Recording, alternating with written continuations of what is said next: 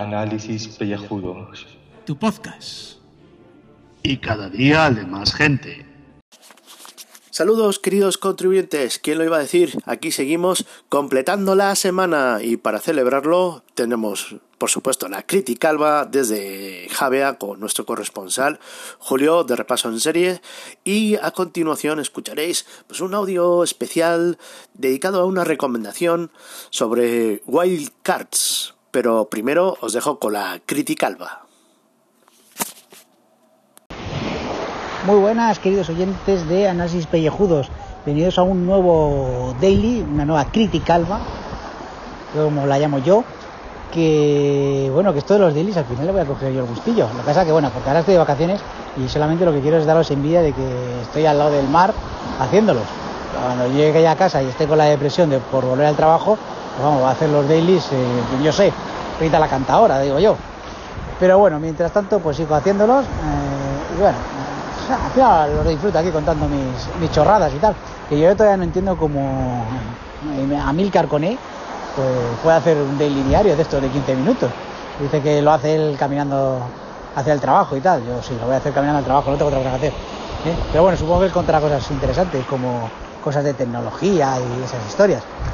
Que iba a contar hoy, porque es que no tengo nada que contar, porque ayer el día, pues que sinceramente me lo pasé por la tarde después de estar en la playa, echar una siesta, me lo pasé jugando al God of War ahí, dándole a Kratos y a su hijo ahí, llegando al Bifrost y dando hostias como panes. O sea, de nuevo juegazo es, madre mía, ya lo he dicho ya antes. Ya cuando me la acabe, pues yo que sé, dentro de 8 meses, ¿eh? porque me parece que llevo el 5% del juego, pues ya, ya, era una crítica, si es que todavía sigo con esto. Que, a ver, criticarla de hoy, pues yo que sé, mira, se me está ocurriendo, estoy viendo a un tío ahora que de verdad tema tatuajes. A ver, tengo tatuajes. Yo no soy muy de tatuajes, eh, porque bueno, yo para empezar pues tengo la piel muy fina, estoy lleno de lunares y supongo que en el momento que me metan la aguja, pues iba a ir a saltar sangre a, a punta pala. Yo creo que llega Drácula, vamos, y el tío se pone las la, se pone las botas conmigo, supongo. Pero bueno, que yo no soy muy tatuajes, tampoco soy de los que me gustan mucho. Me gusta uno pequeñito y tal, o uno, uno, uno solo. Pero ya cuando os ponéis todo el cuerpo ahí lleno de tatuajes, ya no me gusta tanto. Me ha llegado una cosa que no aguanto, tío, no aguanto, no aguanto. No aguanto. Son eh, cuando hacéis tatuajes ahí que ponéis ahí una frase de Pablo Coelho, una frase de, de Buda o yo qué sé, de un filósofo, ¿eh? y, y, no os des cuenta de que no os habéis afeitado los pelos del pecho palomo o de los brazos, tío. O sea, vamos a ver, si tienes un tatuaje para lucirlo, o sea, para que la gente te vea ahí tu frase, o yo qué sé, o la foto ahí que, que te has puesto ahí de, de tu hijo, o, o yo que sé, una, unas palabras ahí en japonés, o, o yo que sé, un Buda, un tatuaje maorí, coño, afeitado los pelos de los brazos o del pecho, coño, o de las piernas, que no se ve nada, joder, que si queremos disfrutar de vuestra arte, lo único que veo son pelos. O sea, vamos a ver, gente que os hacéis tatuajes, y me parece muy bien que vayáis a gastar la panoja y tal en, en eso, nosotros nos gastamos en otras cosas, pues oye, eh, por lo menos también gastaros el dinero en una crema depilatoria o eh, yo qué sé, o en la cera, ¿eh? pero sobre todo para, que lo podáis lucir, si por vosotros, no lo digo por mí, lo digo por vosotros, bueno, sí, también lo digo por mí, para que así lo puedo disfrutar, disfrutar esas preciosas obras de arte que hacéis mantillando vuestro cuerpo.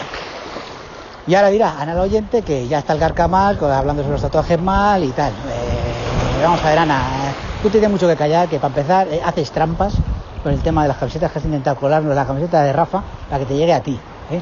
O sea, ¿para qué quieres tantas camisetas? Eh? ¿Para pasar eh, la mopa y el pronto? O sea, es que sinceramente, chicas, en el hacendado existen pues mopas más baratas que unas camisetas, además, ¿qué? De verdad, ¿Qué, qué persona, de verdad, ahí solamente le quiere ahí pasar el pronto con, con, con, el logo de unos calvos, ¿verdad? En fin, que Rafa, que nos ha llegado el mensaje, que una pena que no puedas estar la JPod y bueno, que tienes tu camiseta, ¿eh? no vais a ser por un pico, ¿eh? o sea, que con tantas camisetas. Y por cierto, que se acabó ya el tema de las camisetas porque, eh, joder, vamos a ver, que, que esto, que, que, nosotros tenemos un dinero limitado, o sea, no vamos de vacaciones, pero oye, que, que también queremos tomarnos una horchata de vez en cuando y nos estamos quitando las horchatas por vosotros, o sea, que, que a ver que, que nada, que se acaban las camisetas, ¿vale? Que es lo que quería deciros. Y nada, pues eso, que esa es mi crítica alba de hoy que espero tu respuesta Ana para llamarme a carcamal y esas cosas y nada, que los cuatro que escuchéis esto pues ala, ya sabéis, darle me gusta y esas cosas, porque lo mismo crecemos y lo mismo tenemos hasta 15 escuchas hoy. Venga, un saludete Gaf y nada, te dejo cerrando el programa o empezándolo o lo que tú quieras. Ala, venga, hasta luego, joder lo que me rollo hoy, la madre de Dios.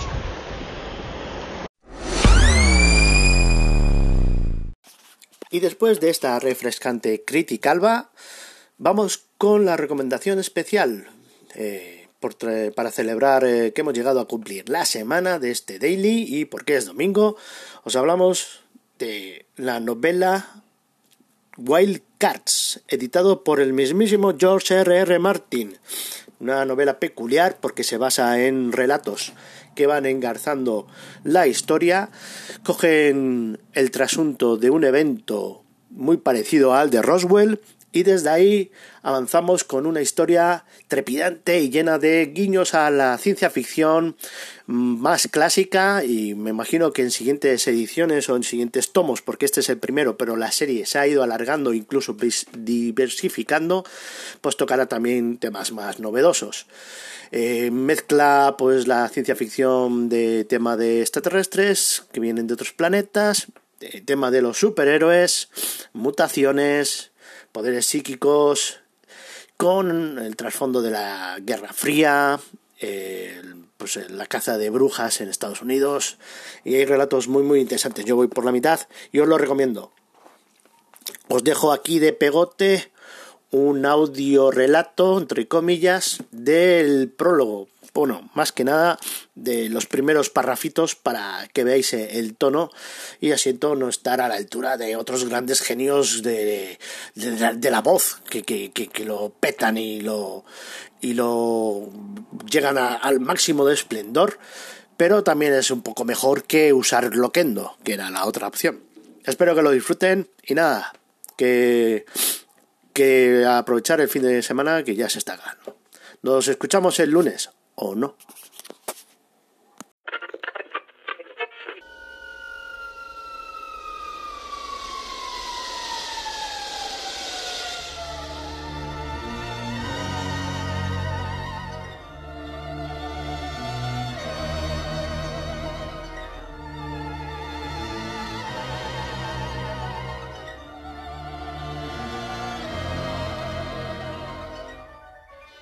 Herbert L. Cranston. Años después, cuando vi a Michael Rain salir de aquel platillo volante en Ultimátum a la Tierra, me acerqué a mi señora y dije, ese sí que es el aspecto que debería tener un emisario extraterrestre. Siempre he sospechado que fue la llegada de Taquión lo que les dio la idea para esta película. Pero ya sabe cómo es Hollywood. Cambia las cosas. Para empezar, aterrizó en White Sands, no en Washington. No tenía un robot y no le disparamos. Teniendo en cuenta lo que pasó, quizá tendríamos que haberlo hecho, ¿verdad? Su nave, bueno, desde luego no era un platillo volante, y no se parecía absolutamente nada a los V2 que habíamos capturado, ni siquiera a los diseños de cohetes de Werner. Violaba todas y cada una de las leyes de la aerodinámica y la de la relatividad de Einstein también. Descendió de noche, con su nave toda cubierta de luces, lo más bonito que he visto nunca.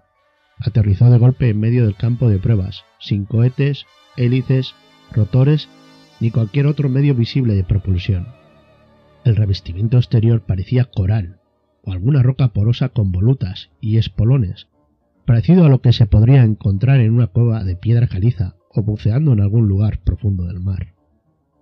Yo estaba en el primer jeep que se dirigió hacia él. Para cuando llegamos, Tac ya estaba fuera. Ahora Michael Rain, con su traje espacial plateado suyo, tenía un aspecto adecuado, pero Taquión parecía un cruce entre uno de los tres mosqueteros y una especie de artista circense. No me importa decírselo. Cuando salimos todos estábamos bastante asustados, los chicos de los cohetes y los cerebritos tanto como los soldados. Recordé aquella emisión de Mercury Theater allá en el 39, cuando Orson Welles engañó a todo el mundo haciendo creer que los marcianos estaban invadiendo New Jersey. Y no pude evitar pensar que quizá esta vez estaba ocurriendo de verdad. Pero en cuanto los reflectores le iluminaron, allí de pie delante de su nave, todos nos relajamos. La verdad es que no daba tanto miedo. Era bajo, y quizá un metro sesenta y dos o sesenta y cinco. Y a decir verdad, parecía más asustado que nosotros. Vestía unas mallas verdes con botas incorporadas y una camisa anaranjada con volantes de encaje tan moñas en los puños y en el cuello, y una especie de chaleco brocado plateado muy ajustado. Su chaqueta era una pieza amarilla limón, con una capa verde que ondeaba tras él y que le llegaba a los tobillos. En la cabeza llevaba un sombrero de ala ancha, con un largo penacho rojo que sobresalía. Aunque cuando me acerqué vi que era una especie de pluma extraña y puntiaguda. El pelo le llegaba hasta los hombros, y a primera vista pensé que era una chica.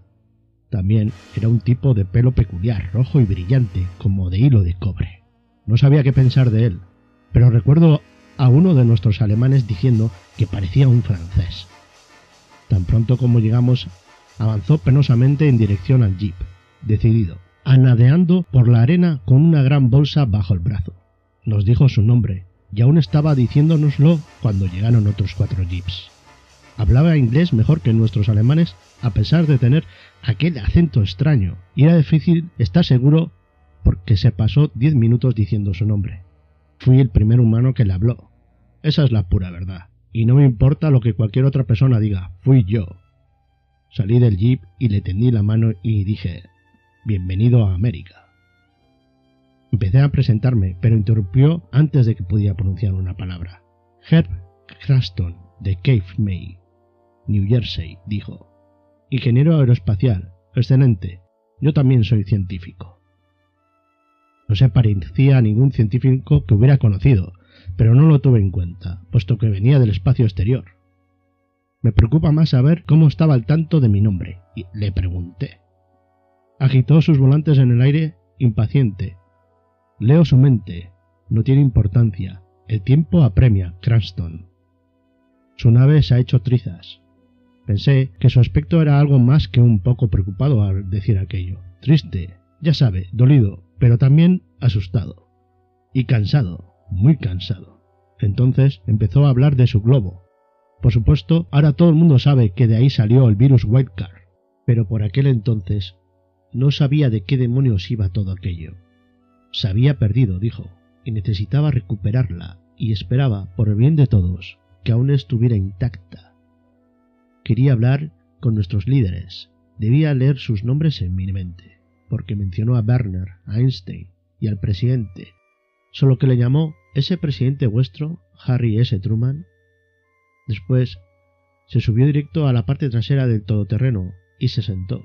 Lléveme hasta ellos, dijo, de inmediato.